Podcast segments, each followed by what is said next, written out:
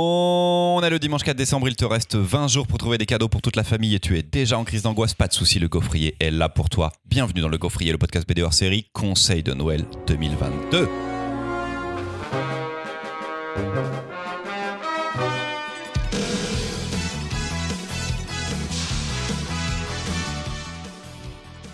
Est-ce qu'on fait un jingle genre euh, avec tu sais genre petite Version clochette de Noël Tu rajoutes mettre un petit. Faut que je Le mette des petites remix clochettes. avec des clochettes. On met le même mais avec des clochettes en fond insupportable. Alors vous dites on, mais euh, c'est moi qui devrais le faire. Et mes capacités de mixage sont nulles à chier, donc euh, C'est pour ça que ça sera trop bien parce que ce sera dégueulasse. au mieux, là, au mieux les gens ont juste des clochettes de Noël par-dessus la fin du générique de Dragon Ball, donc ça ne va pas pouvoir aller plus loin. Très bien. Dans cet épisode, nous allons essayer de vous proposer des petits conseils de Noël qu'on n'aurait euh, pas eu le temps de vous proposer durant l'année. J'ai préparé des catégories que j'ai soumises à Mimoun, Charlotte et Baptiste. Bonjour les amis. Bonjour Et cela va, vous permettre, euh, va nous permettre de passer en revue des nouveautés de cette année ou des séries qu'on a tendance à oublier alors qu'elles sont trop chouettes. Le but c'est de vous donner des idées cadeaux pour les fêtes dans un format différent de d'habitude parce qu'on n'est pas là pour débattre des titres des autres. S'il vous plaît, pas trop de bataille. On commence avec la première catégorie que j'ai choisie. C'est la catégorie la BD avec des beaux dessins qui fera forcément plaisir. Ah bah déjà là je suis pas d'accord. Non je rigole. Mimoun, j'allais te demander en premier. Ah bah ok. Et tu n'es pas d'accord avec toi-même du coup Ah je suis pas d'accord avec moi-même. je, la mettrais pas du tout dans les beaux dessins cette BD Mimoun. Mais en fait je savais pas quoi mettre, j'étais perdu. Donc t'as mis ton, ton coup de cœur absolu. mon coup de cœur absolu, le truc que je ressors chaque année Ah putain, je sais. à Noël, vous savez ce que c'est J'ai regardé tes notes du coup ça Baptiste qui n'a pas regardé mes notes, qu'est-ce que c'est Non, non, vas-y, vas-y, vas-y. Ah non, non, non, Baptiste Non, propose. non. Ça commence par A Ah non, non, c'est pas ce que je pensais. Ah, mais tu pensais à quoi finit par IP Ça va être très long. Ah, Asterios Polyp Asterios Ah Polyp, putain, parce ah, non, que- je- ah bah oui, oui, non mais Si moi je pensais que te- T'aurais tu parlais de euh, Riff Reps, le Jack London. Ah, Ah de on s'en lasse pas Mais parce que euh, Asterios Polyp, en effet, chaque année, euh, je la ressors à Noël, j'en fais des vrai. petites piles et je me dis que s'il y a des gens qui ne connaissent pas cette BD, c'est le moment de la découvrir. Une bande dessinée qui, on en a parlé dans un Tipeee, Exactement. euh, mais on n'en a pas parlé euh, pour tous nos auditeurs, tout le monde n'en a, n'en a pas entendu parler. L'histoire d'un théoricien de l'architecture considéré comme l'un des plus grands théoriciens de son époque. Il est enseignant à la fac de New York. Au moment où l'histoire commence, un incendie, il est en pleine dépression, il a 50 ans. Euh, un incendie se déclare dans son immeuble, il en profite pour partir, disparaître, aller loin de tout, loin de New York, loin des mondanités, euh, prendre le premier boulot qui- qui- qu'on lui va faire des propose. chroniques plus courtes, je pense. Les Il amis. devient mécano. Il est Eh ben, meilleur comme C'est une hein. quête initiatique avec ce monsieur. On le suit. Hmm. On a aussi un narrateur Non, qui je nous parle qu'il de faut qu'il coupe et il coupe pas. hein. de sa manière de penser. Mais surtout, ce que j'aime beaucoup dans cette BD, et vous la verrez en l'ouvrant, en la feuilletant, c'est qu'elle joue constamment avec les codes narratifs de la bande dessinée, les Imagine, il y a typos, la 50 couleur. personnes qui attendent Trop bien. Je vous la conseille, regardez-la, offrez-la, demandez-la euh, pour qu'on vous l'offre. Il faut la lire. Combien t'en as pris euh, à ta 30. librairie? 30 Oui. C'est une belle pile. C'est une très très belle pile. Charlotte? Ouais, moi je conseille le château des animaux Voilà, ça c'est une BD. Graphiquement, tu sais, c'est joli, tu sais, ça Oui, passe. Très joli. euh, un, pour tous ceux qui. euh, il a adoré Black Sad, mais je sais pas quoi lui offrir d'autre. Et ben hop, une autre BD animalière, le château des animaux. C'est le seul point commun avec Black Sad. Oui, Mais parce c'est même pas un point commun parce que là c'est des vrais animaux, ils sont même pas anthropomorphes. Et, la- et les vrai. dessinateurs qui euh, vient de l'animation. C'est vrai. Euh, une relecture de la ferme des animaux où là c'est un taureau qui dirige tout avec un sabot de fer et une milice de chiens. Euh, les petits animaux, poules, dindes, cochons, euh, essayent de, de faire une révolte qui finit dans le sang. Ils se demandent comment lutter contre euh, des chiens et ils vont essayer de faire une révolution non violente. Trop bien. Le troisième tome vient de sortir. Il y en aura quatre en tout. Plus belle couverture. La couve À du chaque Ouais, c'est roi, magnifique. incroyable. La couve du 2, déjà, elle tapait de ouf en Ouais. blanc. C'était sublimissime. La couve du 3, comment des couleurs comme ça sont Et possibles? un collègue m'a fait remarquer qu'il y avait un tome par saison. Et ça se finira donc en été, avec le temps des cerises, peut-être. Ah. Eh oui. Mm, Xavier d'Horizon est bon au scénario, dis donc. Incroyable. Félix Delep au dessin. Euh, David Mazzucchelli pour la BD de Mimoun, Oui. euh, Oui. Donnons un peu les Casterman. auteurs. Et ben, euh, Château des animaux chez Casterman aussi. Voilà, Oh, Casterman. bravo. Oh. Double Casterman, est-ce qu'on aura une troisième Allez. BD chez Casterman? Mm, Non, Baptiste, il est pas chez Je suis pas chez Casterman. Casterman. Alors moi, après hésitation, c'est finalement Hypericon de Manuel Effior. Mm. qui vient de sortir, qui est un auteur que j'adore par-dessus tout, qui avait déjà fait Celestia euh, l'année dernière, euh, qui était une pure merveille. Dont on avait parlé dans le gaufrier. Et là, euh, je me suis laissé complètement embarquer. On suit des histoires sur plusieurs rythmes, plusieurs narrations. Il y a euh, l'histoire d'une jeune fille qui euh, part à la recherche, enfin qui part travailler pardon en Allemagne euh, pour la première exposition post chute du mur qui va avoir lieu à Berlin sur la- les vestiges de la tombe de Toutankhamon. En parallèle, lors de ses insomnies, elle lit le journal de Howard Carter qui du coup découvre la, découvre euh, la tombe. Et donc il va mettre en lumière à la fois, euh, en dessin pardon, à la fois le journal de Carter et l'histoire de cette jeune fille qui, contrairement à ce qu'elle pensait, ne va pas euh, mener sa vie en ligne droite comme jusqu'ici elle l'a vécu, puisqu'elle va tomber sur un type anarchiste anarchiste un peu à la petite semaine sur certains points, je vous laisse le découvrir pourquoi, et euh, qui va l'emmener dans des endroits et dans des manières de vivre euh, qu'elle n'aurait jamais imaginé. C'est du génie entre autres sur un point euh, qui moi m'a beaucoup marqué, c'est que Manuel Effior nous parle d'un événement du passé et il nous parle aussi de la philosophie égyptienne qui voit le passé devant nous, non pas le futur devant nous et le futur derrière nous. Et tout ça prend donc un effet en dehors de la BD, tout ça vous parle sur ce que vous êtes en train de lire, ce que vous êtes en train de vivre aussi dans cette lecture. Et sur ce que cette jeune fille est en train elle-même de lire et de vivre. C'est sublime. C'est des très bons conseils qu'on fait là. hein. Je, je- je suis, euh, j'ai envie d'acheter tout. J'ai pas lu le Manuel Effior encore, mais euh, je vais le prendre assez rapidement. Moi, je voulais parler de La Guerre éternelle, qui est mon petit classique de Franco, qui est trop trop bien, qu'on a tendance à oublier parfois. SF one shot. Tu vois que ça met les bases de plus tard Universal War One, je trouve, de. Denis Bajram. Plein d'autres Ça parle de ouais. politique, de... c'est une métaphore de la guerre du Vietnam, c'est hyper intéressant, on voit jamais l'ennemi. En SF, si vous avez jamais lu La guerre éternelle, c'est la base de beaucoup de choses modernes. Ouf. Sublimissime. Deuxième catégorie, et je vous ai pas précisé si vous aimiez la série dont vous allez parler, c'est la longue série qu'on n'a jamais commencé parce qu'elle est trop longue, mais je vous ai pas dit si vous vouliez vraiment la lire. Euh, Charlotte. Ouais. Moi, je j'ai hésité à parler de Jérôme K, Jérôme Bloch, mais je vais me le garder pour Ah plus tard. ouais, Mais tu, l'as- mais tu les lis. Mais tu l'as lu finalement C'est les Bien séries qu'on n'a jamais commencé. Ah, mais oui, ah oui, merde. Donc, mais non, mais moi, donc du non, coup, Jérôme j'ai- K. Jérôme Blush, tu aimes beaucoup. Mais du coup, est-ce Oui. que tu as lu Soda? Ah, ben euh, oui, mais Donc pas ça tout. ne correspond pas du tout à la catégorie que on voudrait faire. Ah oui, c'est vrai On ça. n'a pas compris bien La consigne n'est pas dingo, la Bah, si, consigne n'est pas dingo. Ouais, bah, j'aurais préféré que tu Vraiment, ce que je vous ai demandé, c'est de lire. hein. Euh, Alors, Vas-y, c'est pas grave, parle de Soda vrai, alors. Je me suis demandé est-ce que j'improvise un truc. euh, Parle de Soda. lu Non, mais ça me va très bien de parler de Soda parce qu'en plus, ça Ah, revient en oui, 2000. Philémon. Oui, mais du coup, comment j'en parle? Bah, en disant, en disant pourquoi t'as envie de le lire? Ah, parce que Ah c'est les séries préférées de Baptiste, qui est un collègue que j'aime beaucoup. Oui. Et que, a priori, euh, enfin, parce que j'ai vu des planches de Fred. Ok. C'est juste ouf. C'est beau de ouf. C'est beau de ouf. Et euh, ça- il semblerait que, tout comme le Asterios Polype, il y ait des trésors de narration euh, graphique qui sont hyper intéressants. Et pour ça, j'ai toujours voulu commencer euh, Philémon. Voilà. Baptiste, tu valides? C'est donc Je valide à 200%. la série que je n'ai jamais commencé parce qu'elle est trop longue. Ça et One Piece. Sinon, tu... c'est mon mien. Garde- Garde-toi, euh, je m'en occupe. Sinon, tu voulais proposer Soda, mais que donc tu as déjà lu. Mais donc j'ai déjà lu trois, trois, trois, trois, trois, trois Je tomes. voulais en parler parce que ça revient en 2023 Oui, avec oui, Olivier Boquet au Ouais. scénario. J'ai trop hâte. Ça va être trop trop bien. Ouais. Espérons. Baptiste. Euh, la Rose écarlate, euh, que série que j'ai beaucoup conseillé en jeunesse, désolé, chers euh, clients, clientes, peut-être que j'ai eu un jour.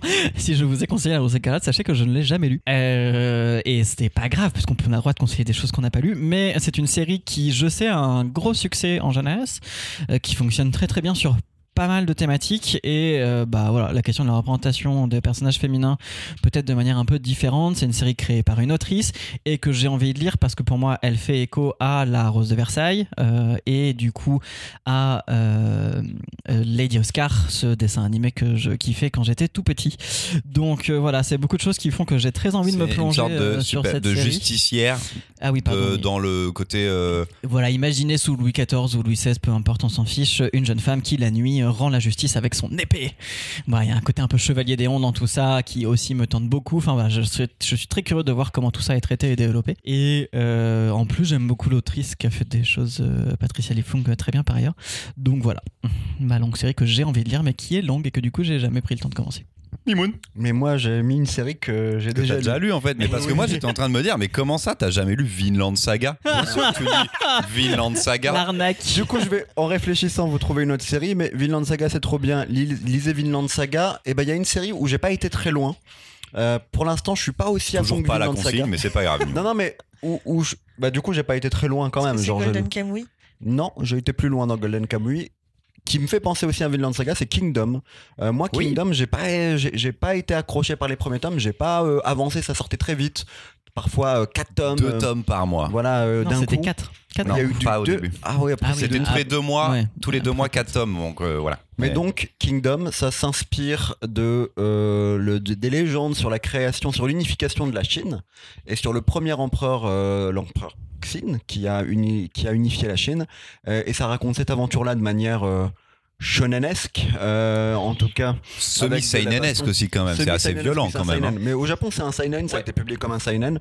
Euh, voilà, je sais que ça plaît beaucoup. Euh, que ça marche bien, que c'est une grande saga qui joue sur ces légendes-là, euh, et sur le côté historique aussi un petit peu quand même. Faudrait que j'y jette un coup d'œil plus précis un jour. Et Les- si vous avez un coup de blues, à un moment donné, ouvrez n'importe lequel et regardez les chevaux. Ils sont si drôles. tu peux pas t'empêcher de rire en regardant ces chevaux. Ils ont pas d'articulation aux jambes. On a l'impression que c'est des espèces de gros ballons de baudruche. On dirait vraiment Ah non, mais c'est incroyable. Ah, mais si, parce les que rien que pour les ça. patates dans lesquelles tu plantes Oui. des allumettes pour faire des cheveux. C'est incroyable. exactement Le ça. cochon qui rit. Moi, j'ai l'impression de voir un cochon qui rit. C'est incroyable. Je vous jure, on s'est tapé des barres à la librairie parce que là, le 63 et le 64 viennent de sortir. Et dans le 63, je crois, il y a une planche. Elle est incroyable. On a l'impression que t'as 15 chevaux qui volent derrière comme ça. Ils ont pas une patte qui touche, qui touche le sol. Pardon, petit aparté, mais c'est génial. Mais sinon, Vinland Saga. mais la série est cool. Et moi, c'était One Piece. J'ai jamais commencé One Piece. Oh là là Moi non la, plus. la série, elle a pas besoin de moi, hein, on va pas se mentir. on est à 103 tomes, c'est ok. Mais euh, j'ai jamais commencé One Piece et j'ai pris l'engagement de commencer One Piece cette année. On va, on va faire ça ensemble, Christopher, ça va être trop bien. parce Alors, si tu veux, on se tient à mon plan. Moi, c'est un tome par semaine obligatoire. Ouais, moi, je. Oh, ouais. Vous allez tellement, pas- vous allez J'ai tellement pas j'ai faire ça. peur de, de faire plus Je- rapidement. Ah, ben Ah vas-y, ouais, parce que moi, je veux. Parce que j'ai un amour pour les personnages débiles euh, incommensurable pense et je pense que One Piece va me plaire. Oh, pour mais ça. tel- je suis Car tellement- J'adore les personnages bêtes. J'aimerais tellement être à votre place. de pouvoir découvrir One Piece. Ouais. Mais en fait, moi, j'en moi, suis je à ma veux- troisième Moi, je relecture. vais quand même, et, euh, je vais essayer de c'est le génial, lire quoi. en mode critique. Donc, c'est-à-dire que je vais me placer en mec qui va détester ça juste pour faire des blagues dessus. Parce que je sais trop bien que sinon, c'est- Tu je vas vais, prendre au jeu, tu vas aimer. je vais être Moi- grave dedans. Moi, je j'ai vais pas être été dégoûté. très loin dans One Piece, mais en fait, euh, je trouve ça trop bien. Ouais. Je sais que c'est trop bien, quoi. Moi, c'est ma troisième relecture et clairement, euh, là, je suis à 200%. Ah non, je je résiste à la, à la lecture on- de Scan parce que c'est illégal, mais Faut qu'on se- euh, faut voilà, qu'on se cale, très, alors. très, très Ouais. cool. Ok, d'accord. Donc, on Mais reparle de One clairement, Piece dans faites pas longtemps. 3-4 par semaine. hein. Vous allez jamais tenir moins. Mm. Ah, Putain, c'est trop. Mais Je déjà, suis j'ai pas le désolé. temps. hein, Non, mais je peux vous pas. euh, jamais Il est où tenir mon time là, Baptiste? C'est pas possible. Bah, lève-toi plutôt le matin. Baptiste, je me lève à 6h30 du matin pour travailler à 10h. Tu veux que je me lève à quelle heure exactement maintenant? Mais pourquoi tu fais ça? 4, c'est pas mal. Du sport. La catégorie d'après. La BD pour faire enrager le tonton réac. Celle-ci, elle est, elle est un peu vicieuse comme catégorie, mais c'est ça que j'aime bien. Qui n'a pas parlé en premier? Encore C'est Charlotte qui n'a pas parlé en première. Ouais, moi je propose d'offrir euh, un abonnement à Topo pour ton cousin ou ta cousine du coup. Ça, c'est trop bien. Euh, Pour le fils du tonton réac ou la fille Ouais, du pour le tonton fils réac. du tonton Réac euh, ou la fille, effectivement. Topo, c'est le hum, petit frère ou petite sœur de la revue dessinée. Euh, c'est de l'information pour les ados en BD, mais euh, de l'info pour les ados sans les prendre pour des débiles, contrairement à ce que plein de quotidiens euh, ou euh, mensuels trimestriels d'information font, qui n'ont pas ce côté hyper pédagogue que peuvent avoir d'autres revues et avec des sujets à chaque fois assez engagés. Il y en a eu là dans le dernier que j'ai lu, parce que ça fait longtemps que j'en ai pas lu, mais il y en a eu un sur les chauffeurs Uber, il y en a eu un sur, enfin les livreurs Uber Eats, pardon. Toujours plein de sujets passionnants euh, qui peuvent être également lus par des adultes parce que justement il n'y a pas ce côté ultra euh, ultra pédagogue que peuvent avoir certaines revues pour ados et vraiment trop trop bien. Est-ce que c'est comme la revue dessinée, scénariste au scénar... euh, enfin euh, journaliste au scénario ou Oui. pas? Et après dessinateur, Souvent. dessinatrice. Ouais, souvent, et souvent. après dessinateur, souvent. Ou en tout cas dessinatrice. spécialiste du euh, ouais. sujet, vraiment. euh, voilà, c'est pas des scénaristes de BD qui s'approprient des sujets, ce sont des gens qui sont spécialistes du sujet, qui font Qui- des qui scénarios de font bande avec, dessinée. euh, ouais. Donc ça change pas mal de ce qu'on a l'habitude de voir. Mais tu voulais parler euh, potentiellement de... Abonnement à Topo, trop bien. Et potentiellement, je voulais parler de Capital et idéologie, l'adaptation en BD de Piketty euh, par Benjamin Adam, mais ça peut-être que je me le garde pour un épisode plus tard. Ça parle de quoi? C'est l'adaptation d'un bouquin qui de tape sur l'adaptation le d'un capitalisme. essai que je n'ai pas lu. Qui Sur apparemment le- est très complexe et Qui pas apparemment facile est à lire. très complexe euh, et donc très là est dense. un peu vulgarisé. et qu'ils ont vulgarisé justement pour la BD. Et je trouve que même si c'est très dense, pour l'instant là où j'en suis, puisque je l'ai pas tout à fait fini, euh, il y a des fils rouges qui nous permettent quand même de, euh, de bien suivre l'idée qu'il veut nous amener. euh, qui est euh, de dire que le capitalisme c'est pas très très fun quand même. C'est plutôt pouce en bas. C'est plutôt le pouce en capitalisme. bas et des solutions existent, c'est juste qu'on choisit de ne pas les. Oui. de pas les- voilà. Baptiste. Eh ben, continuons sur le capitalisme, c'est caca. Oui Euh, Alors, ce n'est pas Coco n'aime pas le capitalisme, mais euh, c'est satanisme et éco-responsabilité. Ah, pardon, je De- crois que j'avais noté l'autre pour moi, mais vas-y, c'est très bien. Sécheresse Vas-y. Ah, et que j'ai euh, surkiffé, qui est une BD. Ah oui, j'avais mis aussi. T'avais mis Furieuse, que je suis en train de lire c'est beaucoup trop bien. Ok. Et je ne sais pas trop contre le capitalisme. Mais euh, du bien. coup, satanisme et éco-responsabilité euh, va vous raconter que le capitalisme a été créé par Satan. Il en est super content parce que c'est son œuvre. Ça marche super bien. Ça a détruit euh, complètement euh, la planète et tout. Et, euh, et du coup, ça rapporte beaucoup de monde à Satan. Mais Satan, il est un peu triste parce que lui, ce qu'il aime dans la vie en secret, c'est les petits oiseaux et les fleurs. Et il va essayer du coup de lancer un mouvement écologiste. Alors après, comme nous, on est un peu cons. euh, déjà, on comprend pas qu'il s'appelle Satan, mais on comprend qu'il s'appelle Chaton. Donc il y a des mouvements de gloire à Chaton qui vont débarquer et euh, qui vont tenter de reprendre son message, mais qui vont mal le comprendre. Et donc euh, Satan, comme nous tous, va faire l'apprentissage de ce que c'est que d'être un bon écolo. Et par exemple, brûler des SUV et des trottinettes, c'est pas forcément la bonne solution. mais parce que ça crée de la pollution. Mais voilà, il y a toute une réflexion en plus de derrière, enfin en plus de, de, de l'humour de Sécheresse qui est incroyable et du dessin de Sécheresse qui est incroyable dans cette BD. euh, Loïc qui Sécheresse. va nous, euh, nous, nous faire poser des vraies bases de réflexion sur le capitalisme et sur notre société euh, complètement dévoyée. Voilà. Non, je... Il est capable d'aimer en plus le tonton, il est capable de trouver ça drôle et de pas comprendre. Alors, c'était pour ça que j'avais proposé autre chose avec des féministes, parce que je me suis dit, il y a effectivement un côté un peu humoristique. Mais après, euh, il y a quand même beaucoup de choses qui sont envoyées sur euh, le- le- le- notre mode de vie actuel qui sont quand même très très bien trouvées. Et il y a des mouettes. Il y a des mouettes addictes à des Cheetos, et ça, c'est trop bien. Moi, je voulais parler de Podum, je pense, pour faire enrager le tonton réac, un peu dans ce que je viens de te dire euh, sur le côté il pourrait aimer. Parce que euh, j'ai une anecdote sur Podum. Donc, Podum, euh, histoire d'une jeune fille qui est euh, période Italie, Renaissance. Re- Renaissance, qui est mariage arrangé et tout, et qui va, à qui on va donner dans sa famille. En fait, la famille possède une, une peau d'homme, D apostrophe euh, H O 2 M E, et qu'elle peut revêtir et devenir un homme totalement physiquement. Et, du coup, elle se découvre une, autre personnalité, une autre facette d'elle-même. Et elle va hum, d'abord, en tout cas, espionner son futur mari, découvrir que lui-même a des tendances pas très euh, euh, normalisées pour cette époque-là, ce qui est plutôt assez rigolo, à une époque où l'Italie est très renfermée et très, très stricte sur la religion.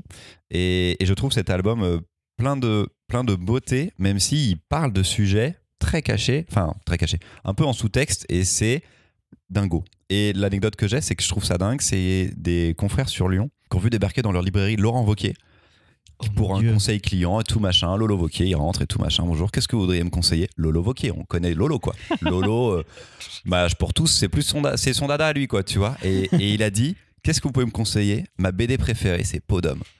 Et c'est là tu fais, Incroyable. mais Lolo, t'as rien compris en fait. Il est passé à Lolo, qu'est-ce que tu fais Lolo, qu'est-ce qui se passe dans ta life pour que tu comprennes pas que si ta BD préférée c'est Podum, Pourquoi Normalement, tu fais la manif pour tout pourquoi tu fais la manif pour tous en fait, Lolo T'as un problème Juste euh, à des fins électoralistes.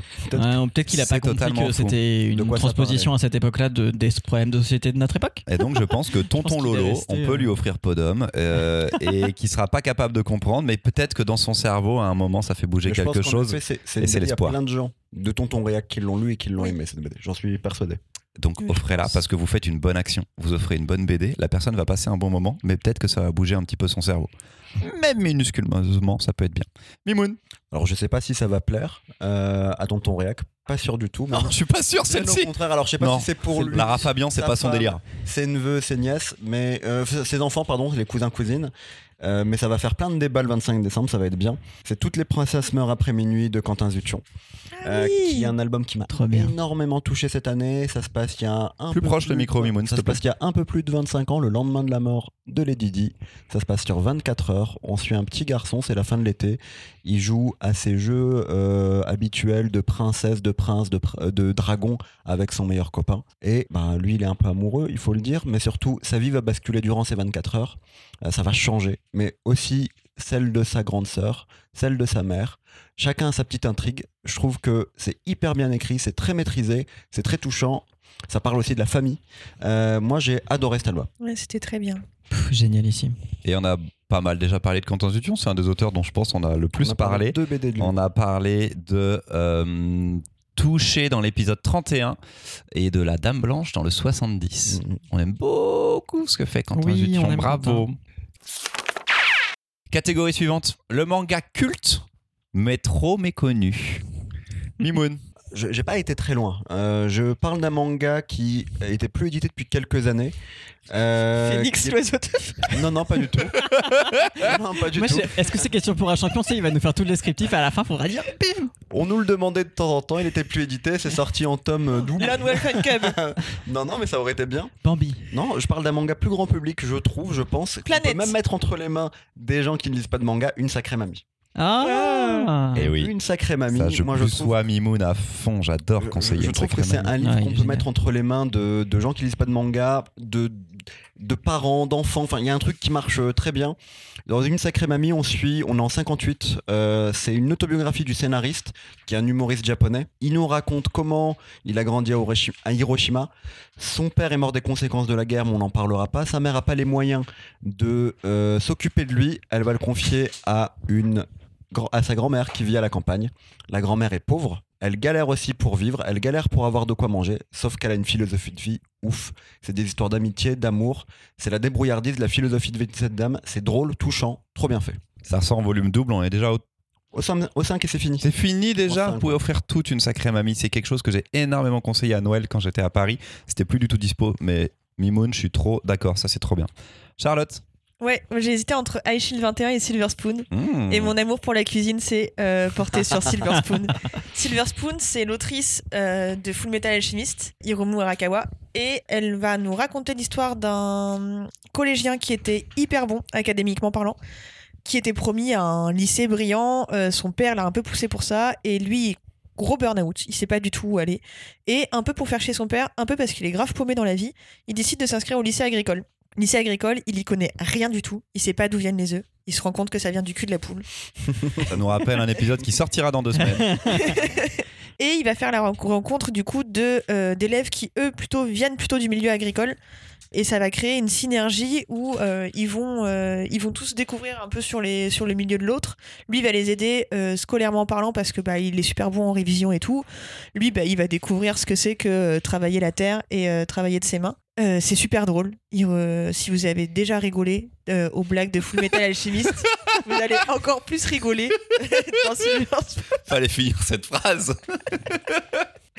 Et ouais, c'est complètement, c'est complètement bête par moment. Et C'est une série qu'elle fait toujours? C'est c'est une série qui s'est finie l'année dernière Ah en 25, 15 volumes ou 25 volumes. Moi, ça j'aurais dit pas par cinq. 25, non, c'est beaucoup. Non, on est vers 15. une quinzaine au max. ouais. Attends, je check ça, j'avoue, j'ai pas Les parents de Hiromu Arakawa sont agriculteurs eux-mêmes, donc elle sait Ouais. de quoi elle parle. Elle avait pas déjà fait Noble Paysan? Noble Paysan, Si, c'est toujours en cours. Et j'ai Ok. trop hâte de les lire. Donc elle est sur Arslan en cours. Ouais, et c'est- Encore encore. Et, Et, euh, Noble Paysan, et c'est pour ça que le rythme de. Mais Noble de Paysan, il y a eu Noble que 3 ou Paysan 4 est- tomes, c'est tout petit, Ouais. non C'est vraiment sa série secondaire. puis c'est secondaire, vraiment des secondaire. petites histoires, enfin, c'est presque Oui, du c'est gag à du, la c'est page. du gag. euh, euh, mm, mm. Mais c'est assez et- rigolo de voir qu'elle Ouais. elle explose tout avec Full Metal. Elle continue à faire un truc euh, plutôt action avec Arslan, mais elle a vraiment ce truc, en effet, très campagne, nature. Ouais. Euh, Et, et surtout, bah, lui, en fait, euh, voilà, ils travaillent la terre, ils font pousser des légumes, ils font du fromage, ils font de la viande, et tout ça, la finalité, c'est quand même qu'il faut manger les trucs. Et du coup, ils cuisinent beaucoup, et moi, ça me plaît énormément. Et on en saura plus sur la cuisine dans deux semaines avec ta chronique sur une BD jeunesse. Oui. Baptiste, Alors Ton moi j'ai mis euh, culte, mon manga culte, il est culte pour moi, alors je me suis dit que c'était euh, c'était bien. Euh, c'est Dreamland de Ah. Renaud Lemaire, parce que Mimoun se doutait que j'allais mettre ça, qui est mon combat en librairie depuis Mimoun quelques temps. Non, non, mais je savais que ça allait être ça. Et qui est un- le premier manga français fait par un auteur français que j'ai lu et nous ne ferons pas sur débat si c'est du franga, du manfra ou on sait pas. C'est du manga fait par un français. C'est génial parce qu'il reprend complètement les codes du shonen et en même temps il les adapte à l'univers européen. Ça se passe à Montpellier, il y a des incrustes de dessins de Möbius dedans. Enfin, c'est génial. Il a un référentiel en fait euh, culturel et pictural qui est ouf et qui lui permet de faire quelque chose de très particulier, très propre à, lui et, et à notre univers. Euh, on va suivre l'histoire d'un jeune garçon dont la mère est morte dans un incendie et qui un beau jour, dans son pire cauchemar, où il revit ce moment-là, il va vaincre sa plus grande peur qui est sa peur du feu. Et à partir de ce moment-là, il va devenir voyageur à Dreamland, le pays des rêves dans lequel en esprit on va tous les soirs. Et il est capable de maîtriser euh, le pouvoir lié à sa plus grande peur, donc le feu. Et lui, il n'a qu'une seule idée en tête, c'est retrouver le, royaume d'Éden, euh, qui est euh, bah, l'endroit où iraient les âmes une fois que les personnes sont mortes, euh, qui semble être un truc un peu mystique. Et il en a mais rien à carrer de tout ce qui se passe autour, à savoir la guerre entre les seigneurs des rêves et les seigneurs cauchemars, le classement des voyageurs, enfin voilà, parce qu'en fait il n'est pas tout seul dans ce milieu-là. C'est génial, ça fout le sbeul. Alors il y a en ce moment en plus ce qui est très intéressant, c'est qu'il est en train de réécrire les premiers volumes pour plusieurs raisons, parce que son style a changé et il les avait déjà redessinés un peu il y a quelques temps, mais là il, Donc il la fait plus troisième fois qu'il ressort le tome 1, je crois. redessiner. Ouais. Ouais. C'est la troisième fois qu'il ressort beaucoup. le tome 1. Il va ressortir les cinq premiers volumes. Donc pour adapter à son style, pour adapter aussi à son histoire qui a pris une ampleur qu'il n'avait peut-être pas envis- envisagé dans les premiers volumes. Et aussi parce que ça va être enfin adapté en animé. Et le fanboy que je suis est très très très très content. Fait par un Il studio japonais ou français Par un studio japonais. Euh, je crois que c'est par un studio japonais pour l'animé. Et je crois qu'il est suivi aussi maintenant sur ses publications par un studio japonais, enfin pour lui Ok, filer trop conseils et compagnie. C'est très très cool. C'est une série qui a une évolution enfin, incroyable euh, et que je vous conseille vraiment. Et nous en sommes au 20, 21 Pas- Le 21, vient de 21, ouais. Il sortir. en sort un par an ou un tous les 6 mois, je sais plus. Alors pendant un temps, on en sortait un tous les j'entends. 6 mois, ça dépend là. Il même eu il est revenu à un par an. Moins, Et parce qu'en fait, il y a de temps en temps, il fait des, des espèces de double volumes. C'est tout- qui- tous les des- cinq, tous- ça tous les cinq, voilà, il fait des espèces de gros volumes qui sont des inter-histoires euh, où il parle pas des personnages principaux, mais de tout l'univers qu'il développe autour, qui a besoin d'évoluer. Et du coup, c'est très cool. Faut être un peu patient, mais vous avez déjà 21 volumes devant vous. Ouais, Voilà. c'est un bon shonen français. Euh, moi, je voulais parler de Bakuman, qui est un peu la série des auteurs de Death Note qui est totalement oubliée. Et en même temps, c'est très niche. C'est sur euh, deux gamins qui font du manga. Donc, c'est le truc le plus méta du monde. Euh, on dirait ça pourrait être l'histoire des deux auteurs. Euh, c'est euh, deux lycéens qui se disent Ah, super, moi j'adore euh, être dessinateur. Ah, super, moi j'adore être scénariste.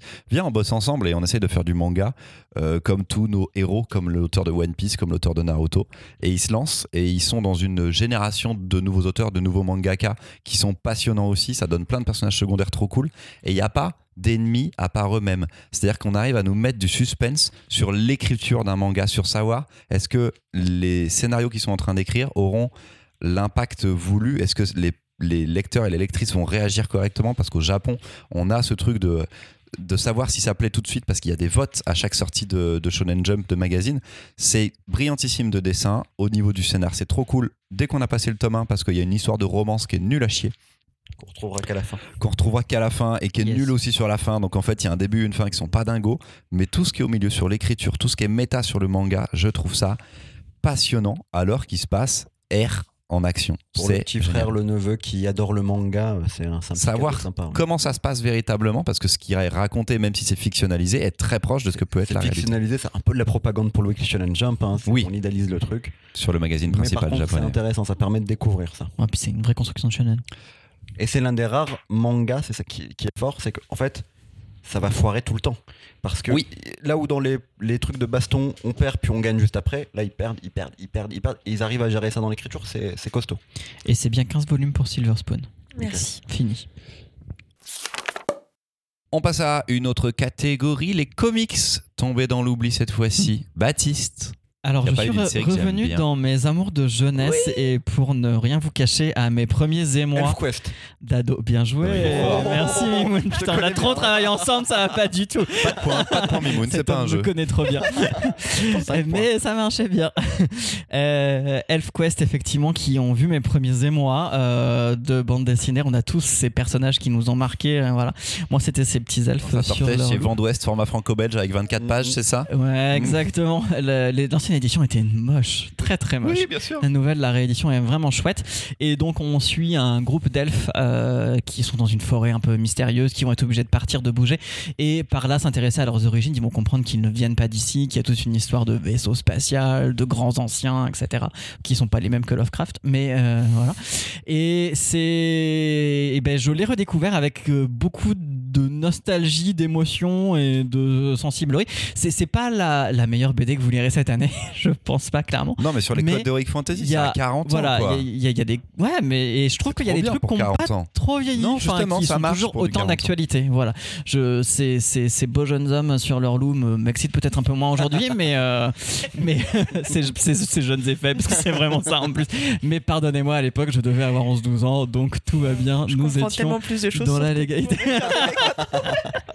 voilà, donc pour moi, ce sera Et ElfQuest. c'est toujours écrit et dessiné par Richard et Wendy Pini. Et c'est donc maintenant chez Snorgle dans des albums un peu plus euh, costauds, un peu plus cartons. Ouais, ouais, ouais, Très cool. Très bonne édition. Et c'est un tout petit éditeur, mais c'est une grande série. Soutenez-les. Mimoun Un auteur très connu, si ce n'est peut-être l'auteur le plus connu euh, de l'univers du comics, Alan Moore. Pour un comics moins connu, notamment en France, parce que difficilement édité et difficilement trouvable pendant une dizaine d'années, Promethea. Pour moi, c'est l'un de ses meilleurs comics. Prometheus a été publié, je crois, entre 99 et 2001, une époque où il avait son propre label, America's Best Comics. Promethea, c'est l'histoire d'une jeune fille qui, à force d'étudier un personnage, une sorte de canevas de la littérature qui revient dans la poésie, euh, le personnage de Promethea va d'abord l'invoquer, puis l'incarner. On va comprendre que Promethea fait euh, le lien entre le monde des morts, le monde des vivants et le monde de la magie. Qu'un jour Promethea amènera la fin du monde. C'est à elle, c'est elle qui deviendra la nouvelle Promethea et c'est elle qui amènera la fin du monde. C'est parti pour une histoire, une sorte d'encyclopédie de la magie où Alan Moore nous parle de comment la magie influe sur nous au quotidien sans qu'on s'en rende compte. Donc on est dans un univers un peu euh, SF, Un peu Sandmanesque SF. c'est ça, un peu. bah, c'est une super héros, super héroïne symbolique, comme comme il aime euh, à le dire. Mais ce qui est génial, c'est que ça parle vraiment de, choses de notre monde. Alors, c'est un comics à lire en prenant le temps. Parfois, il y a des chapitres, euh, faut les digérer. Par contre, graphiquement, c'est extraordinaire, dessiné par John, enfin J.H. Williams III, un très très grand dessinateur de comics, et il fait des découpages, des planches qui sont magnifiques. Je vous le conseille pour Noël. C'est en plus des très beaux objets, très bien réédités par Urban Comics. J'avais mal noté ce que tu voulais faire. Et moi, mon comic, c'est Tom Strong. Ah, on est à la même époque. Ouais, même époque. ABC Comics, America's. Bad Comics aussi. C'est un peu l'univers partagé. Il fait aussi la Ligue des Gentlemen Extraordinaires à ce moment-là, euh, Alan Top Moore. 10 dont on a déjà C'est sa trilogie de retour de Il aime le comics. Là où, euh, avec Watchmen, V pour Vendetta, il défonçait un petit peu tout. euh, le comics et il montrait comment faire le comics autrement. Avec Promethea, il revient à des choses très comics, mais très belles, très emportes, euh, très, avec des envolées euh, graphiques et tout, c'est super bien. Et sur Tom Strong, il montre juste comment bien faire un récit d'aventure. Je vais pas parler de super-héros, même si on est très proche, c'est dans le pratiquement les quatre fantastiques, mais on est dans le pulp. Tom Strong, c'est un super-héros hyper fort qui a grandi dans des conditions spécifiques. Ses parents l'ont enfermé sur une île et il est devenu très puissant. Ses parents ont disparu et il est depuis le patriarche d'un clan, d'une famille. Et à chaque chapitre, on a une aventure en 24 pages. C'est parfait du début à la fin de chaque chapitre. On est dedans tout de suite. Génie d'écriture, c'est sublimissime. Deux tomes chez Urban qui a publié l'intégralité de la série principale, mais en fait, il y avait aussi plein de séries dérivées que j'ai redécouvert il y a pas longtemps parce qu'en fait, je les avais achetées en anglais. Il y a Terra Obscura et en fait, c'est un univers partagé de super-héros qui est brillantissime. C'est dommage qu'on n'ait pas le reste en France, mais honnêtement, c'est pas du même niveau non plus. Mais par contre, voilà, Tom Strong, deux tomes. Si vous voulez offrir un récit de super-héros à quelqu'un qui est un peu dans la nostalgie d'une certaine époque des années 70-80, c'est beau et c'est hyper lisible et c'est enlevé, c'est sublimissime. Charlotte, Oui. on est presque que chez Urban Comics là du coup tous les trois. Euh, ouais, Parce que toi aussi. euh, moi, je vais parler Ah, de euh, The Unwritten, euh, Ah. qui est euh, un comics qui parle de littérature et de frontières poreuses entre la fiction et la réalité. On suit l'histoire de Tom Taylor, il s'appelle? Tom Taylor. De Tom Oh, Taylor. tiens, comme le scénariste. Exactement. C'est vrai, bah oui. bah, Et parce que du coup, j'étais pas sûre que ce soit le nom Non, du scénariste. Je me suis dit, genre, attends, c'est le nom du héros ou de bon scénariste. Il y a un très bon scénariste un chez DC qui s'appelle Tom Taylor. un autre scénariste, un autre scénariste, Tom Taylor. Là, le scénariste, c'est Mike Carey. Oui, tout à fait. Euh, bref, Tom Taylor, euh, fils d'un écrivain qui a écrit une saga euh, encore plus importante que Harry Potter. Euh, tout le monde se demande si, euh, il à quel point il s'est inspiré de son fils pour écrire le personnage de Tom Taylor, euh, De Tommy Taylor dans le de. Tommy Taylor, qui, enfin voilà, et un jour en interview à une convention, on lui dit mais pourquoi est-ce qu'on n'a pas de traces de toi avant tes 6 ans Est-ce que tu as été adop- adopté D'où tu viens vraiment? Et est-ce qu'il ne viendrait pas? Du roman lui-même. Et à partir de là, les fictions entre, euh, enfin les, les frontières entre la fiction et euh, et la réalité vont devenir très poreuses. Euh, on va voir à quel point la littérature influe sur la réalité. Il y a un chapitre euh, sur Kipling incroyable Mm. que j'ai adoré. Et à quel point il y a une société secrète dirigée par un mec qui s'appelle Pullman, comme l'auteur de La Croisée De des la Mondes. Croisée des Mondes. Mm, mm. Euh, à quel point cette société secrète je, influe sur la réalité en passant par les œuvres de fiction. Voilà. Pour l'instant, deux tomes parus en France. Euh, Ah, il y en a eu deux quand même en français il y en sur a eu Urban, deux. mais c'est pas fini. C'est pas fini, ce sera, pas ce sera pas publié Non, en France pour l'instant car euh, j'ai discuté avec l'éditeur d'Urban il y a pas longtemps et ils n'ont pas vendu beaucoup du tome 2. Donc Ouais. il faut en acheter plus pour On est aller bout. tristesse. Ouais. C'est vraiment Et excellent. c'est vraiment Ah, très très bonne série. Et graphiquement, Graphiquement, euh, on est très graphiquement proche de ce qu'aurait pu être des. C'est. f- Il y a un côté fable en même temps dans Oui, l'ambiance, je trouve, il y a- sur le Il y a côté eu un conte crossover Fable euh, Ouais. Unwritten qu'on ne lira jamais en France pour l'instant. Puisque, excellent. euh, coup, Exactement. euh, Si vous aimez Fable, Unwritten, très très bon. Et Mike Carey, il a entre autres fait du Hellblazer. Il y a un- une Oui. sa très bonne série puis C'est un, Hellblazer. c'est un romancier de fantasy, de fantastique, qui est, qui est très très bon. C'est dommage en effet, qu'il n'aille pas au bout. Ça serait bien. C'est là, il y a la mode de Sandman. Euh, Sandman, ce c'est à la mode. trop bien que Ouais. ça relance veine-là Unwritten. aussi, Mais ouais. de ouf. Clairement. Mais euh, bien sûr, puis ça pourrait être adapté en série. Mm, mm. Il nous reste trois catégories, les amis. On passe à la série jeunesse qu'on adore, mais qu'on n'arrive jamais à vendre sur conseil. Parce que c'est trop, c'est trop, c'est très très très très spé. Bon, tiens, vas-y Charlotte, tu avais la parole, reprends la. Ok. J'avais. euh, je, vais, je vais faire une mimounerie et j'ai parlé de deux BD. Ouais. Vas-y, vas-y. J'avais hésité à parler de Mechaniki. Mais en fait, Mechaniki Mechaniki. paru, paru chez Vite Cocagne, Ok. euh, qui est une série en deux tomes qui est très très bien, qu'il faut se dépêcher d'acheter parce que Vite Cocagne est en train de. Ah oui, ils ferment au 31 décembre, ils, ils, feront, ils feront plus de BD. Euh, mais euh, le problème, c'est que j'arrive à la vente sur conseil, donc ça ne rentrait pas dans ta catégorie. Euh, Oui, mais celle ça rentre dans la catégorie de bientôt vous l'aurez plus. Bientôt, vous l'aurez plus, malheureusement. Euh, non, celle que j'adore, que j'essaye de conseiller à chaque fois, et les parents n'en veulent jamais. Jamais. Je ne comprends pas. Jamais. C'est Margot Malou. Margot Malou, putain, c'est tellement Ah, bien. oui. Mais oui, Margot Malou chez Gallimard de Drew Wayne. Euh, L'histoire d'un gamin qui habitait euh, dans une banlieue pavillonnaire. Euh, il- ses parents le font emménager à la ville. Lui, il adorait être journaliste. Il se renseigne sur plein de trucs différents. Pour lui, la ville, c'est vraiment le lieu du crime et de... il est un peu peureux là-dessus. Et en plus, dans l'immeuble tout pourri où ses parents euh, le font vivre, il y a euh, des monstres. Euh, lui, il sait pas trop comment réagir à ça. Heureusement, son voisin lui dit c'est un problème de monstre. J'ai la personne euh, à contacter. C'est Margot Malouf. Il l'appelle. Elle lui fait régler son problème de troll, euh, qui est vraiment genre. Elle arrive devant le troll, elle fait genre Bah alors, comment ils vont tes parents? Et, et le troll fait genre Non, mais en fait. euh. et à partir de là, on se rend compte qu'il y a toute une société secrète de monstres qui habitent dans la ville. Et Margot Malou les connaît tous. On sait pas du tout pourquoi. Margot Motin, les connaît pas. Margot Motin les lapsus, connaît pas. Margot Malou connaît tous les monstres du coin. Elle les a a priori tous un peu aidés. Et euh, ça nous fait un petit peu euh, revoir nos préjugés sur euh, les trucs qu'on connaît pas, les monstres qu'on ne connaît, les monstres et tout ça. Et c'est trop cool. Chaque tome, enfin en tout cas le tome 1, j'ai pas lu les suivants, mais le premier tome c'est trois histoires totalement Ouais. séparées. Et du coup, on, on sait pas forcément que c'est une série. C'est ça aussi l'un des soucis, c'est que des fois je peux conseiller le tome 1 et il part, mais les gens ne comprennent pas qu'il peut y avoir un 2 ou un 3. Oui, Et le vrai. 3 est sorti récemment. C'est une excellente euh, série, c'est vraiment très très Tu beau. m'as trop donné envie de lire la suite. C'est trop bien. Franchement. euh, Ouais, la Margot suite est bien aussi, les tomes 2, tome 3, c'est cool. Je les ai pas lus. On est d'accord. Oui, Donc, en fait, bien on sûr. euh, On est tous là.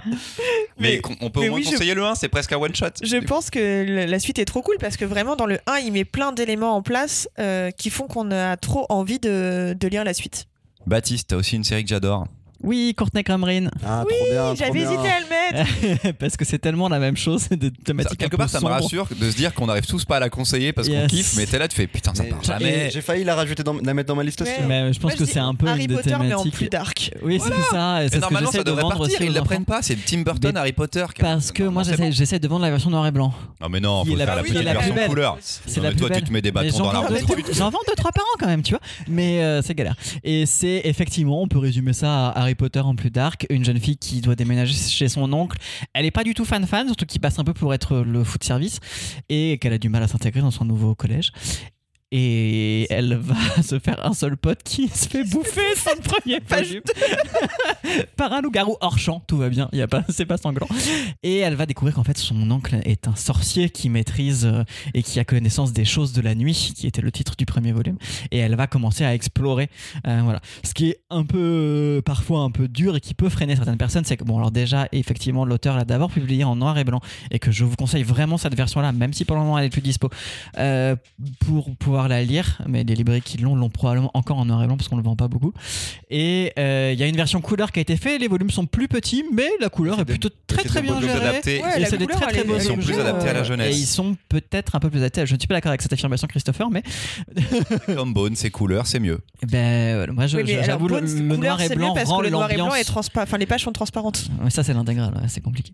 Mais le, le noir, enfin le noir et blanc sur Courtin Cameron rend une ambiance incroyable. J'avoue que le noir et blanc, ça m'arrive de le vendre à des adultes. Ouais. Par contre, le- la couleur, je la vends toujours à Ah, des enfants. J'arrive de Et temps moi, en si temps, j'arrive euh, pas à le vendre, c'est parce que tous les personnages sont vraiment horribles, quoi. Ah ouais, bah, et puis la, la morale du premier, de la première histoire, c'est euh, le bébé, il se fait enlever et à la fin, bah, elle a pas retrouvé le bébé. Et, et du coup, genre, il a été échangé contre un, contre un changeling et un changeling, changeling, Un Ouais, changelin. changelin. Un changelin. Et à la fin, bah, c'est toujours un changelin. Elle, elle est vivante et, et genre, les parents, ils ont un monstre dans leur berceau et toi, t'es là, genre, ah ouais, c'est chaud quand même. Donc, faut pas dire trop ça quand vous le conseillez. voilà, mais après, euh, voilà, c'est des thématiques qui sont géniales et il y a toute une ambiance et, et un univers qui va créer en fait qui est incroyable. Mimoun. Bah moi, c'est une série que j'ai beaucoup vendue à une époque, euh, vraiment. Oui, je me mais- rappelle, tu nous en avais parlé. mais que là, j'arrive plus à vendre, vraiment. Euh, j'ai perdu mon mojo sur cette série, euh, ça marche pas alors que tout fonctionne dans cette série. En tout cas, elle est, elle est peut-être un peu courte, Euh, mais vous connaissez cette série, les copains, c'est Agito Cosmos. Ah ouais. Oui Chez Glénat, Euh, Olivier Millot au scénario, Olivier Millot pardon, et euh, Fabien Mance au dessin. Fabien Mance euh, qui vient plutôt du monde de l'animation. Voilà, moi une série que j'ai adorée graphiquement en termes de scénario. Donc on est dans euh, le futur, la montée des eaux a eu lieu. Alors je me rappelle plus vraiment du scénario. J'ai pas, j'ai pas Peut-être pour ça que t'arrives mo- à moyen la vendre en fait. C'est Si possible, aussi, ça joue, ça tu te joue. rappelles plus de l'histoire, c'est plus Euh, dur. J'arrive plus à en parler, je sais Alors, donc la montée des eaux a eu lieu. euh, comment dire Il reste encore des endroits où on vit. Et à 12 ans, il faut passer un rite initiatique, aller au fond de la mer, récupérer une petite pierre pour dire qu'on peut se débrouiller tout seul. Là, le personnage principal va récupérer une petite pierre lumineuse et il va se rendre compte qu'elle lui confère certains pouvoirs. Euh, on va se rendre compte aussi qu'il y a un groupe de personnes qui part à la recherche ben, de ces pierres. Euh, bref, c'est parti pour une grande, une grande aventure.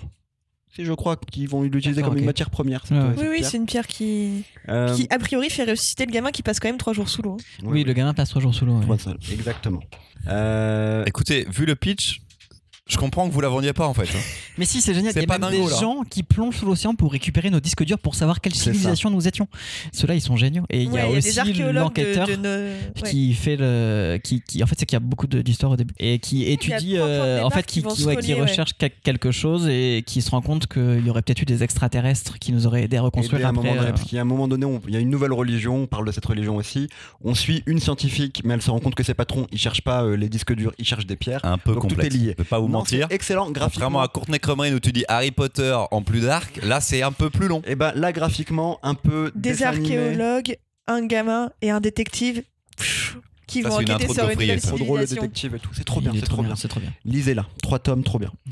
Allez, autre série avec laquelle le pitch il est infaisable, Space Boy en BD jeunesse que Ah, j'adore. il paraît que c'est trop bien ce truc. C'est incroyable, Space. Boy. Ouais, c'est- C'est super cool, c'est un webcomic au départ, on est sûr. Alors attention, je pars sur un pitch de une minute aussi, c'est relou.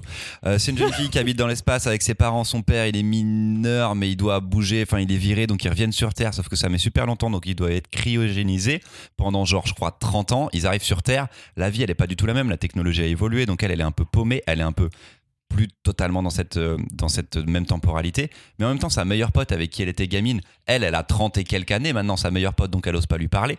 Elle arrive sur Terre, elle, elle a un pouvoir euh, un petit peu spé, c'est qu'elle voit, elle sent la couleur des gens ou l'odeur des gens, je ne sais plus. Tous les gens ont un goût? Ouais, c'est ça, tous les gens ont un... Non, pas un goût. Baptiste, c'est quoi? Je me souviens plus exactement ce qu'elle a Bon, moi je c'est pense que c'est pour ça que j'arrive pas bien à la vendre, mais en gros, c'est elle- pas une histoire de sentiment elle ressent pas plutôt les ils émotions ont une couleur, non? Ils ont une couleur. c'est hein peut-être une C'est un peu couleur comme dans ouais. Elle. Et donc après, elle voit un jeune garçon et lui, il a pas de couleur ou pas d'odeur ou pas de je sais pas quoi, donc il a rien. Donc elle sait pas trop qui c'est. C'est le Space Boy. Mais en c'est même temps, elle a... Non mais on comprend rien. c'est super dur, mais en même temps, c'est trop beau. Donc t'es là, tu fais vas-y, je kiffe. mais C'est c'est très... pas si important que ça son histoire de goût et de couleur Bah avec le Space Boy, si, parce que c'est Oui, ça qui mais- crée, euh, oui, qui ça crée lien. l'attirance qu'elle pourrait avoir pour lui, euh, parce Mhm. qu'on sait pas si euh, limite c'est un humain ou pas quoi. Donc il y a plein de, de petits sujets différents sur le fait de perdre ses amis, de grandir, euh, le rapport à la technologie qu'elle n'a pas du tout et tout le monde est avant, ça a des lunettes euh, réalité 3D et tout, elle elle comprend pas le délire. Hyper bien, ça ne se vend absolument pas, c'est un gouffre financier pour la pour l'éditeur qui continue quand même parce que c'est hyper bien. Merci à Kileos de continuer à la publier. Le premier tome est seulement à 10 balles, je crois qu'ils ont fait une offre vraiment découverte. Foncez parce que c'est trop trop cool. Voilà, tout continue bien. Euh, Chez, chez Achilleos, euh, il y a aussi cette euh, série qui s'appelle Giant Days que j'aime beaucoup. Euh, ça va un peu dans le même truc. euh, Space Boy est un peu plus euh, est- est ado et Giant Days est plus adulte, mais Dans le même truc de série qui ne marche pas, tu veux dire? Ouais, Ouais. Oui. oui, voilà. Et on parlait Et tout à l'heure de. Les Super Delta qui Oui, marchaient bien vachement bien pour Oui. les enfants, par exemple. On il n'y parlé aura jamais de suite. C'était chez eux aussi. Ouais. C'est un bon éditeur ils- qui a des ils bons sont titres. forts en jeunesse. Très très très bon titre. Plus que de catégories, les amis. L'OVNI de 2022. La BD un petit peu chelou. Je veux que tu commences, Charlotte. Euh, oui, c'est ça. Je veux que tu commences, Charlotte. Non, attends, attends, attends. Si, vas-y, et après c'est moi. Vas-y. Je Tu veux que je commence? Ah ouais, vas-y. Alors, moi, mon ovni de 2022, il a le meilleur titre du monde. Ça s'appelle Le titre ne convient pas. c'est édité, c'est édité pardon, chez la cinquième couche euh, par Martin Lopez Lam, qui est euh, péruvien, qui habite en Italie et euh, qui a du mal à trouver le sommeil. Et du coup, toute la nuit, il déambule dans les nuits de Rome. Et il se cherche et il est hanté un petit peu par les fantômes. Tout prend des formes, comme c'est la nuit, tout prend des formes un petit peu, euh, un petit peu informes justement. Et euh, pff, Tout, ouais. tout prend des formes de forme. Tout prend des formes de formes. Ok, on s'est mal Des pitché. formes Et informes. Ah, on est très écrit- libraires, quand même. écrit un vrai texte Ouais, t'as des vraies notes, Et je ouais. le lis pas. Et, et- et du coup, Et ça du donne coup, un ça fait truc. des trucs chelous. Pourquoi quand t'écris des chroniques, tu les lis pas et il y a des albums, tu dois faire des chroniques et tu les écris pas Voilà, mais euh, tac, parce que alors en même temps parce que j'ai écrit très très. Oh waouh, ça Mais tu l'as écrit en t'endormant. j'ai écrit dans le métro.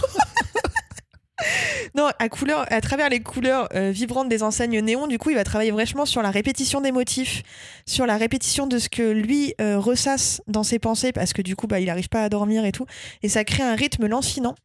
Au dessin, c'est tout au feutre, je pense, c'est super beau. C'est des couleurs hyper vibrantes, justement, comme, euh, comme les enseignes néon. Et lui, il va réfléchir sur les, sur les fantômes de sa vie, sur, il est vraiment en recherche de lui-même. Et c'est assez poétique. C'est très très cool. Ça crée un, ouais, un truc hyper magique. De la nuit, tous les Romains sont gris. Voilà. J'avais noté ça, du coup je le dis. Chez la Euh, cinquième couche, qui fait des trucs ouais. chelous. Ouais, c'est la première fois que j'aime vraiment un truc chez la cinquième couche. D'habitude, je suis vraiment là, genre, franchement, euh, c'est intéressant, mais est-ce que ça valait vraiment le coup? Je suis désolée, je vais être un truc un peu méchante, mais de publier Attends. Astro Boy avec que les lignes de vitesse. Ok, alors parce que c'est Ouais, je vois très bien. de parce que c'est ça, parce que c'est ça mon titre au c'est pas le Ah, c'est pas le. Astro Boy. Mon titre c'est Le c'est le Dark Knight Returns Ah. chez la cinquième couche. Je sais pas si vous l'aviez Ah commandé. Non. Donc la cinquième couche, ils ont ce truc un petit peu spé où ils publient des œuvres dans lesquelles ils- pour lesquelles ils n'ont pas le droit de publier, ils n'ont pas acheté les droits, mais ils ont publié une partie seulement. Par exemple sur le Astro Boy, ils avaient fait que les bords de cases et bords de bulles parce qu'ils n'ont pas le droit au dessin et ils n'ont même pas droit à la traduction. Donc ils n'ont pas le droit de, même, de mettre même juste le texte. C'est génialissime, c'est un tome d'Astro Boy, il y a vraiment juste les bords de cases et bords de bulles. Et ils ont sorti Dark Knight Returns cette année. Format souple, tu vois arriver Dark Knight Returns, tu fais waouh, super. Il y a marqué Dark Knight Returns sur la couverture, euh, book, book One, je crois, et t'ouvres, et c'est du code informatique. en fait, ils ont imprimé le premier chapitre de Dark Knight Returns, donc les 48 premières pages de Dark Knight Returns, en format code de si tu le lisais sur une liseuse et que tu le passais dans un fichier Word. Un, un Word text, tu vois. Donc, tu as du hiéroglyphe, en fait, on va dire, qu'apparaît. Le minimum de taf, Techniquement, le maximum de rang. Si tu rentrais tous ces chiffres, Ça ferait tous la- ces codes sur une tablette, ça ferait la BD. C'est Wow. extrêmement long. C'est 250 pages de hiéroglyphes euh, pour le premier tome de Dark Knight Returns, juste pour le plaisir. C'est une nouvelle édition Je de Dark trouve Knight ça Returns. ouf, mais en vrai, euh, qui achète ça En fait, non. la- Dans Alors, le futur, tu l'offriras à ton robot ou à ton ordinateur. Et lui pourra la lire. Qui l'emmagasine, mais c'est du J'en ai vendu, j'en ai vendu un à un ingénieur informaticien qui trouvait ça très drôle. C'est mon seul public que j'ai là-dessus. Mais par contre, ce que j'aime, c'est que je l'ai commandé pour la boutique et je le mets en rayon à côté de Dark Knight Returns. Et vraiment, les gens le prennent, le- les gens le prennent et ils font Putain, Ah, qu'est-ce que mais c'est? Ils ouvrent, ils font Mais qu'est-ce qui se passe? Et je l'ai- je l'ai juste pour ça. Je vais jamais le vendre en fait, c'est impossible. Tu l'as pris pour toi C'est une nouvelle édition. Non, je l'ai même pas pris pour moi. J'aime bien le, j'aime bien le principe. Parce que c'est pirate. En fait, c'est des éditions pirates qui sont en train de faire techniquement. C'est légal. Bien Ils sûr. font du Tintin, du Jacobs. Ils ont fait la marque. Ouais. Voilà. La Ouais. marque Mais jaune ils sont en à la frontière de la légalité. Ils Ouais. vont titiller la légalité et je trouve ça hyper intéressant. Juste la démarche artistique éditoriale qu'il peut y avoir derrière. La démarche est très cool. La démarche est, est plutôt sympa. Il y avait une démarche que j'avais pas aimée. Ils en avaient fait un avec un Lapino. Euh, de Lewis Trondheim quand il était revenu chez l'association. Il a- euh, le- Lewis Trondheim avait repris un format franco-belge totalement classique et en fait ils avaient pris l'album et ils l'avaient étiré au format vinyle. Donc ils ont juste pris la page et pas en mode euh, proportion, c'est juste ils ont pris l'image et ils l'ont agrandi sur la droite. pour que ça fasse un format carré d'une planche qui n'était pas du tout carré au départ. Donc tu as un format vinyle, tout est étiré, il y a rien qui va. Et il se trouve que c'était le même, c'est le même diffuseur distributeur que, qui fait l'association, c'est les belles lettres. Donc on travaille sur le même programme que les belles lettres, je me rappelle. Et un jour, je reçois Lewis Trondheim en dédicace pour un grand festival dans lequel il est l'invité d'honneur de notre festival. Et on prend toutes les BD de Lewis Trondheim, dont celle-ci. Et il voit l'album. Et il fait mais qu'est-ce que c'est que cette merde? Vous vendez pas ça en fait, c'est pas possible. Ils ont jamais demandé à Louis Trondheim ni à l'association de le faire. Mais là, la BD était vraiment complète, c'est-à-dire que c'était toute la BD et toutes les pages allongées sur la droite. Et là, c'est pas légal du tout. Là, c'est vraiment pas cool. même- Sur le Dark Knight Returns ou sur le Astro Boy, j'aime la réflexion qu'il y a derrière, la, la possibilité de faire ça. Je trouve ça hyper intéressant. Donc, cinquième couche, euh, il y a des créations, comme tu dis, Charlotte, et il y a des trucs un petit peu chelous, euh, comme euh, le de Dark Knight Returns. Baptiste, Oui, ça aurait pu entrer dans une autre des catégories, qui est euh, quelque chose que Christopher ne m'a pas laissé faire. Et mon ovni de l'année. attends, tu me l'as proposé encore qu'une fois, et on va sans doute le faire en janvier. Calmos au bout d'un mais moment. pour le moment, ça fait partie des choses refusées. C'est Discipline de Dash Show, euh, qui est un auteur que j'aime beaucoup, que j'avais découvert il y a déjà très très longtemps. Alors C'est en deux mots. assez obscur. Oui, alors son Dash Show, voilà, son prénom et son nom, je ne sais pas dans quel sens. Parce que Dash ça doit être son prénom, hein, mon nom de famille, je ne sais rien. Euh, et donc, qui est un récit de Dashiell. 300 pages, complètement. Alors, il n'y a pas de case, faut abandonner toute idée de narration euh, traditionnelle. Euh, on passe, le en fait, c'est c'est le texte qui va nous guider euh, de, de dessin en dessin, euh, d'illustration en illustration, et les parfois juste de l'illustration sur euh, pleine page ou plusieurs qui vont se suivre, qui vont nous créer toute une ambiance. Euh, c'est génial, on a des personnages qui se décomposent littéralement, plusieurs figures, plusieurs, plusieurs expressions sur le même visage au cours de la lecture. C'est effectivement un peu un ovni narratif également dans la mesure où on va s'intéresser à la société des amis, donc les Quakers aux États-Unis, au moment de la guerre de sécession. Donc vraiment un public de niche. hein. Et euh, comment est-ce que ces gens qui sont dans une mouvance et dans une volonté du coup de, suivre la Bible les évangiles euh, et dans une mouvance ultra pacifique avec toute cette idée de la, promotion de l'amour, de la vie en communauté, etc. Et euh, comment est-ce que certains euh, de ces Quakers ont fini par s'engager euh, auprès de de certains groupes en lutte pendant la guerre de sécession. Et nous, on va suivre particulièrement Charles Cox et sa sœur Fanny, qui vont correspondre par lettre interposée, chacun s'impliquant évidemment l'un. Oui, l'autre, pas du tout, euh, dans cette histoire et dans cette guerre-là. C'est intéressant alors sur l'histoire des États-Unis, c'est intéressant sur l'histoire de cette société des Quakers qu'on connaît quand même très très peu euh, chez nous, et euh, c'est intéressant sur cette idée du jusqu'au boutisme de la décision, de tout ce qu'on peut mettre en fait sur nos idées, de jusqu'où est-ce qu'on va dans nos idées, jusqu'où est-ce que parfois une idée, quand elle se confronte au réel, elle a une nécessité d'être peut-être réadaptée, réinterprétée. C'est génial, c'est un bouquin qui fait énormément réfléchir et qui en plus d'être très doux, très beau, euh, est euh, fort euh, bien dessiné. Mimoun, toi tu veux parler d'un album dont on a déjà parlé, donc Vous on peut faire une micro-chronique, ce serait bien. Non, je ferai même pas de chronique, mais toujours chez ça et là, comme, euh, comme toi. Oui. J'étais pas là le jour où vous en avez parlé, mais la couleur des choses. Euh, un- ça, ça aurait pu être juste un ovni, mais ça fait vraiment partie des meilleurs albums de cette année. C'est Charlotte qui l'avait chroniqué. Euh, voilà, très très bon album. De Martin Pan. Très très bien Pancho. chroniqué. Magnifique On a chronique. tous cette chronique en tête. Et, et cette baleine vraiment dont on a le souvenir. Et 52. C'est c'est super. On a la dernière catégorie, les amis. L'album que Christopher ne vous a pas laissé chroniquer cette année. Et je vais commencer par moi d'abord parce que moi je voulais. Qu'est-ce que tu t'es refusé Moi, je voulais, moi avant, avant que vous parliez, je voulais surtout remercier Christopher voilà, de toujours très bien choisir mes titres.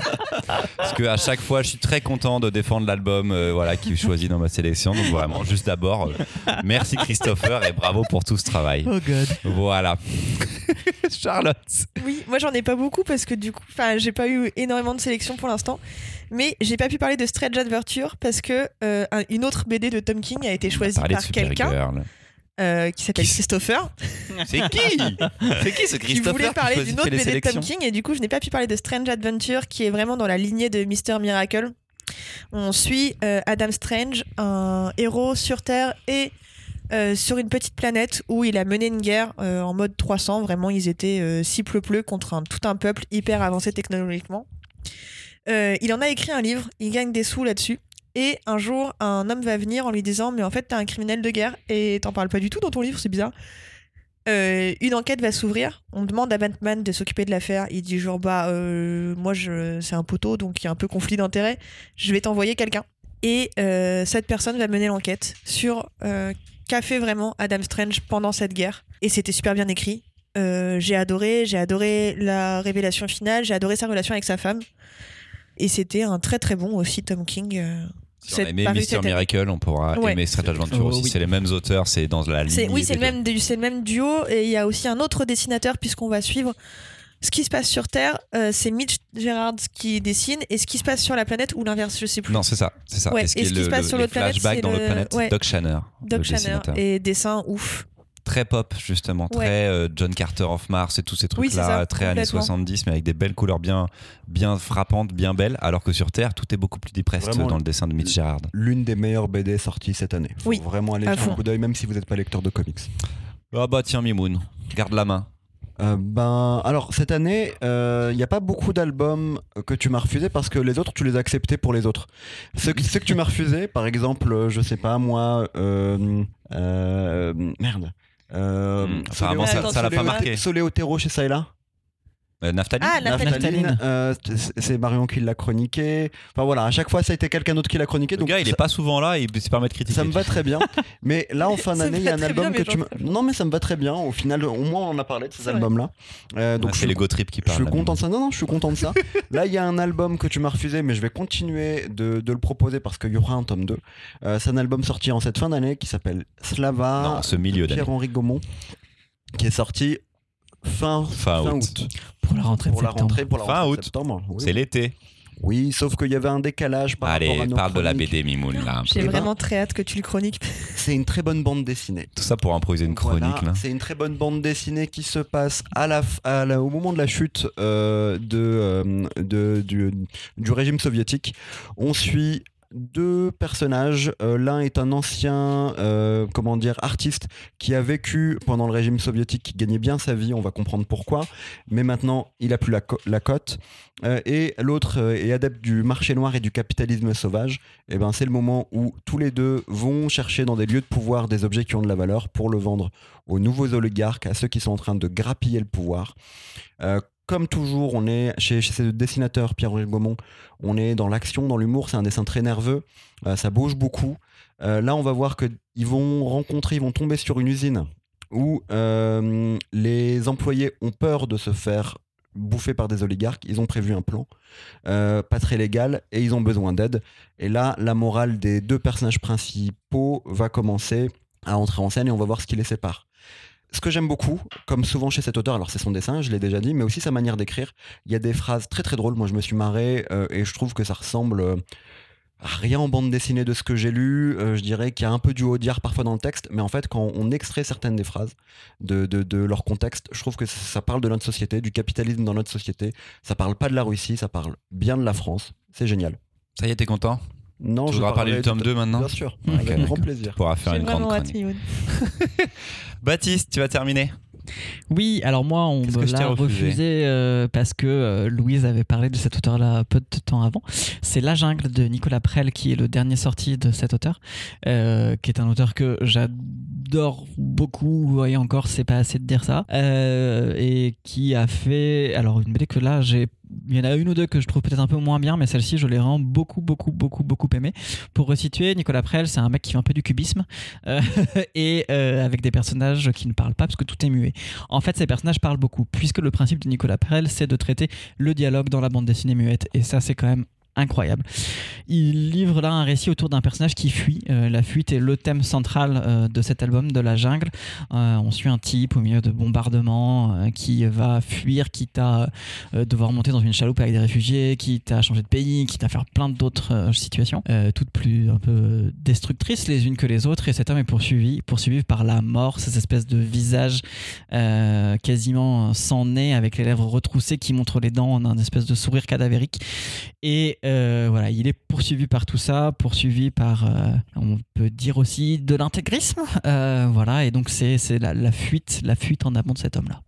C'est un peu les ovnis des Nicolas Prel aussi en général. donc on C'est un peu des ovnis Nicolas Prel, d'avant. ouais, mais je préférais mettre Dachau. C'est un peu plus grand format que d'habitude, je crois, pour un Non. Nicolas Prel, C'est un non peu plus épais, c'est ce format. Ouais, mais non, c'est ce qu'il a fait. euh, bah, c'est pas, il, c'est un- il est un peu plus grand que le vent, mais c'est ce qu'il avait déjà fait sur l'Idri, par D'accord. exemple, Mais ou des son dernier précédents. qu'on avait fait, il me semblait que c'était Euh, oui, plus, le plus petit. Babylone, les jardins de Babylone Ouais, est un peu plus petit. Voilà, c'était ça, ok. Donc j'avais pas son l'habitude. Ok, c'est son format, c'est son format c'est habituel. celui que je préfère non plus. Les jardins de Babylone? Ouais. Le vent est incroyable. Donc maintenant que vous en avez parlé, on fera pas ces albums en euh, chronique. C'est merci. Le prochain Nicolas Prel, on le refera. Il y aurait eu, les amis, des dizaines d'autres catégories possibles, mais on va manquer de temps parce que ça fait déjà une heure qu'on parle, alors que je voulais que cet épisode fasse 30 minutes, super. On a encore un épisode enregistré cet après-midi, il est 17h30. On espère que ça vous aura donné quelques idées pour régaler le 25 décembre. Nous, on se retrouve donc dans deux semaines avec l'épisode, euh, avec un épisode spécial toujours orienté cadeau de Noël, avec une thématique spéciale jeunesse. D'ici là, retrouvez-nous sur les réseaux sociaux, Facebook, Instagram et Twitter. Si vous avez aimé, oui, on a enregistré avant et tout machin. Ah, c'est compliqué pour le cerveau. Hyper 17h15, très comme compliqué. les Égyptiens, leur manière de voir le temps. Voilà. Si vous avez aimé cet épisode, partagez-le là maintenant. Vous êtes à un clic euh, de pouvoir le faire. Et si vous voulez nous soutenir, vous pouvez faire un don sur notre page Tipeee. À ciao les gaufrettes. Ciao, ciao. À dans deux Ciao. semaines. Bonne fête.